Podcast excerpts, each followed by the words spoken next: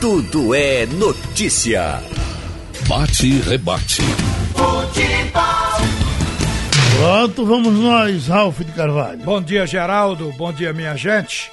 Empate de 0 a 0 com o Brasil de Pelotas ontem mantém o esporte em segundo na tabela, mas o Leão continua sem fechar a sequência de três sem é, vitórias seguidas. Três partidas sem conseguir, virou um tabu.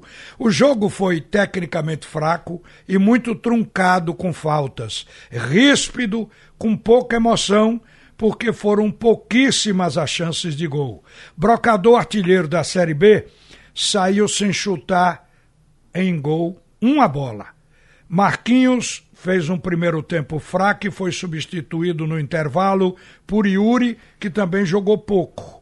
Leandrinho foi substituído por Pedro Carmona, que foi só decorativo. Não teve intensidade, não teve cria criatividade. Foi mesmo um jogo para empate, mas ninguém pode se queixar. O esporte continua na segunda colocação, com folga para o terceiro colocado. Agora observe: o esporte está no site de chance de gol com 96,5% de probabilidade de subir Esporte tem 96,5% de probabilidade de subir. O Bragantino tem 99,5%. Sem dúvida, o Bragantino está dentro. Agora, para o título, o esporte tem 5,2% para ser o campeão da Série B. O Bragantino tem 94,3%. São os critérios que os matemáticos encontram para isso. Agora, uma coisa que o torcedor precisa saber é que o esporte, embora não tenha feito uma grande partida, ele trouxe um resultado que é considerado bom fora de casa, porque trouxe um ponto. Ruim é perder. Então, por isso, o esporte se mantém como a primeira equipe que reagiu no retorno. Tem a melhor campanha do retorno da Série B, com 70% de aproveitamento. Então, o Leão está bem na foto. O técnico Guto, ele explica o que ele viu no jogo ontem. É, um jogo de muito contato, né?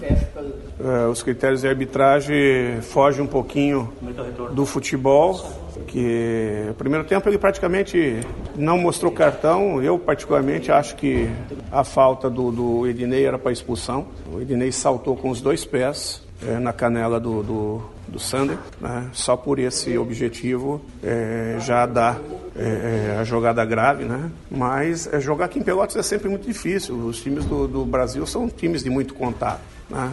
Hoje eu acho que passou um pouquinho do ponto. É, muita cotovelada, o início do jogo, é, várias agressões no rosto, na frente do árbitro e só seguia, conversava, conversava. Então o futebol foi ficando em segundo plano, né? O time do Brasil achou que ia intimidar o time do esporte. O time do esporte não deixou de, de pelear, não deixou de brigar, não deixou de lutar, né? Só que aí o jogo acaba se nivelando, né? É, então, eu acho que dentro do que foi a partida, nós fizemos um bom jogo, nós estivemos próximos de vencer, né? E o que tem que se levar em cima das dificuldades que nós tivemos para esse jogo são os pontos positivos. Né? O Luan foi bem, começou um pouquinho inseguro nas duas primeiras bolas, mas depois tomou conta. O segundo tempo foi perfeito. E a equipe como um todo, talvez seja um dos melhores jogos em termos de, de retenção de bola, de trabalho ofensivo do, do Hernani ali no pivô. Né? Agora, um jogo muito difícil, porque a, a grama também é um pouco alta, né? o que tira a velocidade do nosso time, que é um dos pontos fortes. Mas, com, em cima de todas as dificuldades, nós criamos algumas situações, como você mesmo disse, fizemos um gol aí que, que gerou dúvidas, né? E o importante é estar levando um ponto, um ponto que nos coloca mais um pouco mais perto, né? Faltando oito jogos aí um pouco mais perto. Tira um pouquinho a diferença, mas outros virão aqui também, enfrentarão o que nós enfrentamos aqui. E espero que o Brasil possa ir tão bem quanto foi hoje, né? E roubar até mais pontos, né? para que nos ajude também. Eu acho que é isso aí. Foi um jogador é, bem posicionado, tranquilo, é, talvez uma primeira bola que é normal, né? Até ele tomar pé da partida tal. mas depois foi se encontrando no jogo e aí no final impecável. Impecável, reposições boas, saída de, de gol que, que foi o que mais ele trabalhou muito bem.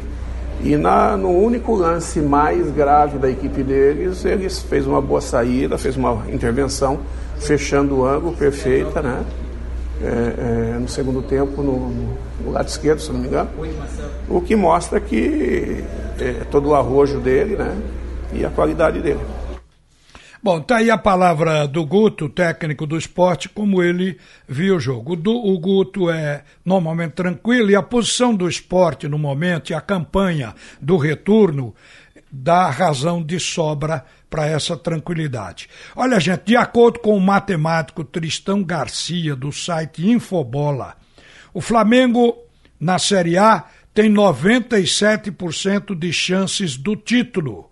Agora, para o rebaixamento, e é até bom falar no rebaixamento, porque o vice-presidente do Náutico, Diógenes Braga, está na linha com a gente. Então, as chances de rebaixamento na Série A, o que significa dizer times que vão disputar com o Náutico. Havaí, 99%. Chapecoense, 99% de chance de cair para a Série B. O CSA, tem 58% de risco. O Ceará tem 52%. E o Cruzeiro até que entra nessa, apesar de que o Cruzeiro, depois do Rogério Senna, começou a jogar melhor e está reagindo. Mas o Cruzeiro aparece com o risco de cair de 35%. Uma coisa é certa, o Náutico vai ter entre os 20 da Série B o Havaí e a Chapecoense. Pode ter o CSA, o Ceará e até o Cruzeiro. O Cruzeiro já está mais difícil, está mais afastado. Agora, torcedor, um assunto no Náutico que passa a ganhar foco é o da eleição. A eleição do Náutico está marcada para o dia 8 de dezembro, que é um domingo. Portanto, faltam 48 dias para a eleição. As chapas terão que ser inscritas 30 dias antes, portanto, é, no dia 8 do próximo mês. Isso significa dizer que o, que o, o quadro do momento é de que vai ter chapa única, o que pode levar à aclamação dos nomes de Diógenes Braga como vice e Edno Melo, atual presidente. Agora, também tem outra coisa.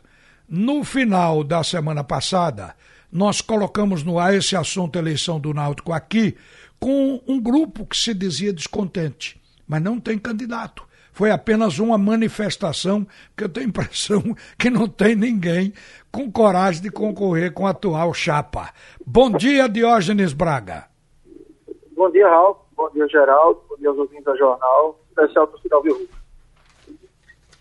E aí, vocês, é, a chapa de vocês, ela é considerada notória, ou seja, está prevista, mas não foi inscrita ainda também. Ou já foi? Não, Raul. A gente está muito focado no planejamento. É, o presidente estava viajando, merecidas férias, chegou ontem e ao longo da semana a gente vai conversar, tratar desse assunto também. Mas assim, a gente. Oi? Saiu do ar. Então vamos conversar já já com relação a isso. Então é o seguinte, o Náutico, em razão de, de que foi feito por essa gestão, afugentou a possibilidade de concorrência. Olha, descontente e pessoas que não concordam, isso a gente encontra em tudo. Mas o nível de acerto provavelmente esteja inibir, inibindo uma chapa de oposição. O nível de acerto da atual gestão, porque eles puseram o pé no chão, não endividaram o clube, ao contrário, diminuíram a probabilidade de débito, porque não houve nenhuma ação nova, todo mundo recebeu em dia, então são fatores positivos que levam o raciocínio de que quem administrou até agora funcionou positivamente para melhorar o Clube Náutico Caparibe. Agora, uma coisa que ninguém bota na conta é o fato de que o Náutico recuperou a credibilidade no mercado e também recuperou o prestígio porque o Náutico estava profundamente desgastado. Ninguém queria vir para o Náutico é, no início do ano retrasado, no final do ano retrasado, início do ano passado. Então tudo isso acabou. O Náutico recuperou todos esses terrenos. Por isso, a chapa de oposição não deve aparecer e esse pessoal que está aí vai ter o ônus agora aumentado porque a credibilidade neles é grande, mas eles vão ter uma responsabilidade muito forte, que é fazer esse time na Série B fazer o que fez na Série C. E tá de novo aí na linha, tá recuperada a ligação com o Diógenes. Ô Diógenes, nós falávamos por último aqui no, no passo seguinte. Vocês estão tão seguros de que fizeram um trabalho para merecer a, o voto do, do associado Alvirrubro, que vocês continuam montando o time para o ano que vem. Quer dizer, não cessou, não esperou por eleição, vocês estão continuando com, com o barco navegando, não é isso? Na verdade, o clube não pode parar, né, Ralf? Independente de questão de eleição, não pode parar. O planejamento, ele engloba não é só o time jogar em campo, não, engloba muita coisa. E eu acho que esse acesso, esse título, a gente está colhendo ainda sementes plantadas lá no final de 2017, quando a gente iniciou o planejamento e montagem de elenco. E depois foi dando continuidade. Então não se pode parar, passar 60, 90 dias esperando um processo eleitoral para iniciar a montar time. Tem a gente independente do, do que aconteça pela mas frente. Era, mas era que... a maneira que se fazia. A praxe era essa. Não posso tomar iniciativa, não posso trazer um treinador, porque tem a eleição, vai parecer que eu estou subestimando o candidato que vai concorrer, mas no caso de vocês não tem. Não a tem. gente tem que ter compromisso com o clube. Ralf. Compromisso com o clube. E, e, assim, não. A grande questão é essa, é focar no clube. Até quando caiu a ligação, eu estava lhe dizendo, eu e Edson, a gente não fala em política. A gente fala no clube, fala nas coisas que tem que fazer, é, no planejamento, em conquista, em debates profundos do clube. Então, acho que até por causa disso que o ambiente político do clube se criou. Então, não tem sentido a gente seguir até aqui, vir até aqui e não planejar o ano que vem, não iniciar um planejamento, não iniciar uma montagem de elenco dentro de, de uma receita que está funcionando, que é ter austeridade, que é ter responsabilidade, separar por causa da eleição. Ô Edno, já se sabe que uma folha de Série B é bem mais alta do que uma folha de Série C. Mas o, o que se tem em mente é que o clube foi, nesses dois anos, sempre com folhas com os pés no chão, dentro do, da possibilidade de pagar, o clube está estruturado para dobrar essa folha e até triplicar. Como é o planejamento nesse campo financeiro? É iniciar com, iniciar com uma forma mais mais pé no chão, e você, à medida que, que for incrementando receita, melhorar essa folha, né? A gente, por exemplo, tem um levantamento dos 10 primeiros colocados da Série B, você tem quatro das menores folhas, da, da, da, das 10 menores folhas. Seria o América Natal, o Paraná, o CRB e o Operário. Estão fazendo campanhas consistentes, é, brigando por acesso. E com folhas que não são exorbitantes. Ao mesmo tempo, você tem embaixo, com briga contra o rebaixamento, com, com clubes com a folha alta. Então, ter a folha alta não é a garantia de ter sucesso. E ter uma folha baixa não é sinônimo de insucesso. A questão é você acertar, é minimizar erro, é, manutenção de base de um ano para o outro, que você diminui o número de contratações, é você evitar contratar demais. Enfim, é você evitar a possibilidade de errar, é minimizar os erros, porque erros sempre vão existir, mas o quanto mais você minimizar os erros, mais você enxuga a sua folha. Mas para a gente fazer um exercício, uma projeção, quanto o Náutico vinha pagando de folha na Série C? Qual foi a folha, o limite? A gente iniciou o ano com a folha de 230 mil e terminamos com a folha de 360. O que pode se projetar o quê? 500, 550? A gente quer iniciar o ano com a folha ao redor de 500 mil. De 500 mil, né? Para início de ano, sim. Certo, início de ano. O que quer dizer que no segundo semestre, com a Série B rolando, é provável que isso suba mais. É, tem os incrementos de receita, Ralf. Você tem a questão de avanços em, em, nas Copas, você tem é, possibilidade de negociação de atletas, possibilidade de, de patrocínios extras que você consiga. Então, na verdade, é o seguinte: você tem dois caminhos. Iniciar com uma folha em que você aposta que vai conseguir dinheiro para poder pagar, ou você iniciar com uma folha com o dinheiro que você tem e aumentar à medida que você capta recursos. Vocês, nesse grupo que está aí, no, o jogador que pertence ao Náutico, pertence que eu digo que tem um contrato longo, é, quem vocês eh, receberam proposta de negociação? Agora, como a poeira está assentada, você pode falar sobre isso. Quem é que, você, que o Náutico deve perder? Veja, perder talvez ninguém. Né? Há uma procura muito grande por Thiago, é, que nesse momento está mais frio, porque os clubes estão todos voltados para suas competições. Hereda também é um jogador que desperta bastante no mercado. E um jogador que tem uma, uma procura muito interessante, mesmo não tendo ainda se firmado como titular, é Vagninho. Vagninho? Isso. É, Wagner entrou algumas vezes no time, né? Quer dizer, não, não, não chegou a mostrar o talento dele. É, mas ah, vocês é um conhecem. Vocês é um conhecem. que ele, ele fez uma Copa São Paulo muito boa, ele chamou muita atenção de clubes grandes. Então é engraçado que é um atleta que ele desperta o interesse exatamente dos clubes maiores, que tem um, principalmente o departamento de análise de desempenho muito bom.